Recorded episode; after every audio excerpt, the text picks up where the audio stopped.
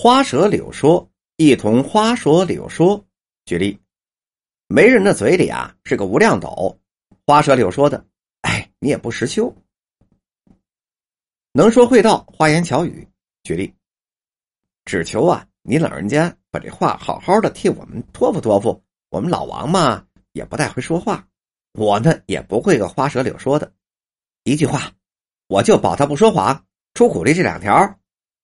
再举例。我呢，老怕一口气不来啊，就呜呼哀哉了。所以一听他说花说柳说，我就投了资了，想乘着还没断气，多抓弄几个。再举例，西四这么一听，心里说：这可是一个好机会啊，我明儿得去。所以西四一早就跑了来了，见了鹅大奶奶。这一路的花说柳说呀，花音儿带儿化韵，枝叶稀疏的部分。上有光亮透明的阴凉。举例，暑假时节，我跟二哥夹书同住同往。早晨的太阳已经颇为猛烈了，我们呢就钻入了紫藤棚中。北京的特色，一到阴中就生凉风啊。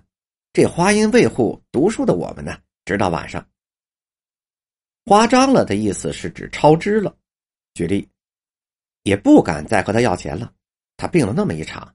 多花了许多钱，在别家的翻了狗脸，叫我花张了。花子是指乞丐。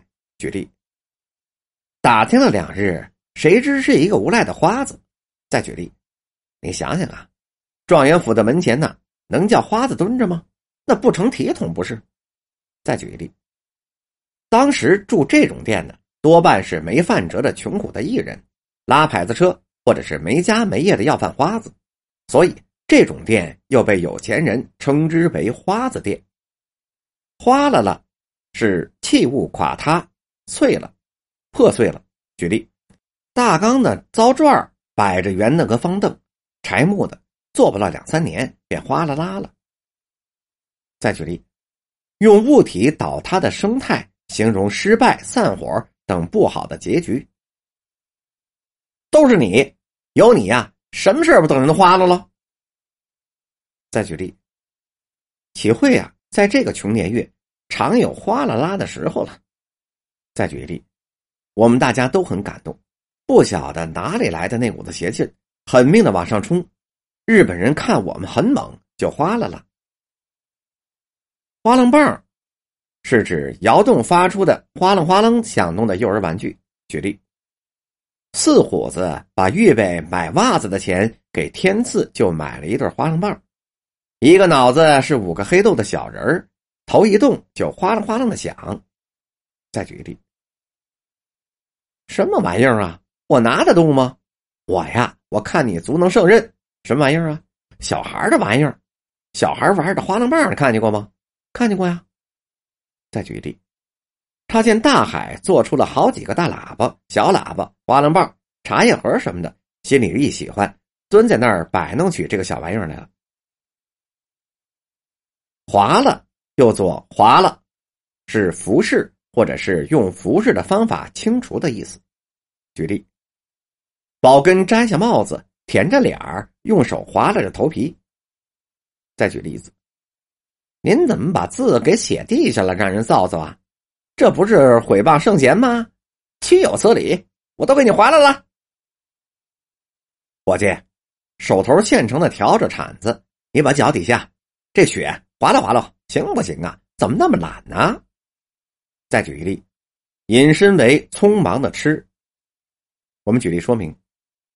只见他把那头馒头和芝麻酱就推开了，直眉瞪眼的白了着嘴，划拉了三碗饭。再举例，到了晚间，回到家中，他才觉得有点疲惫了，赶紧划拉了三大碗饭。再举例，又引申为。不加选择的索取罗志，支书是一个耙子，正在到处划了劳动力呢。找对象，咱们得有先天条件啊，没条件还找不着呢，咱们凑合划了一个就行了。再举个例子，虽然说拉个座不过是三五块的，但这一天下来呀，也能划了一个几十块，刨去自己的吃喝，还是可以养家糊口的。这的确是一个又省心又省力又比较自由的生意。再举例，随意的涂抹、图画、书写。公公，您可别笑话啊，这可就是媳妇儿胡划了的，实在不像个字儿。至于字法，就用钢笔这么一划了，不必露出用心写的痕迹来。最后一句话的例子，不会写的可以求旁人帮忙划拉划拉呀。本集播讲完毕。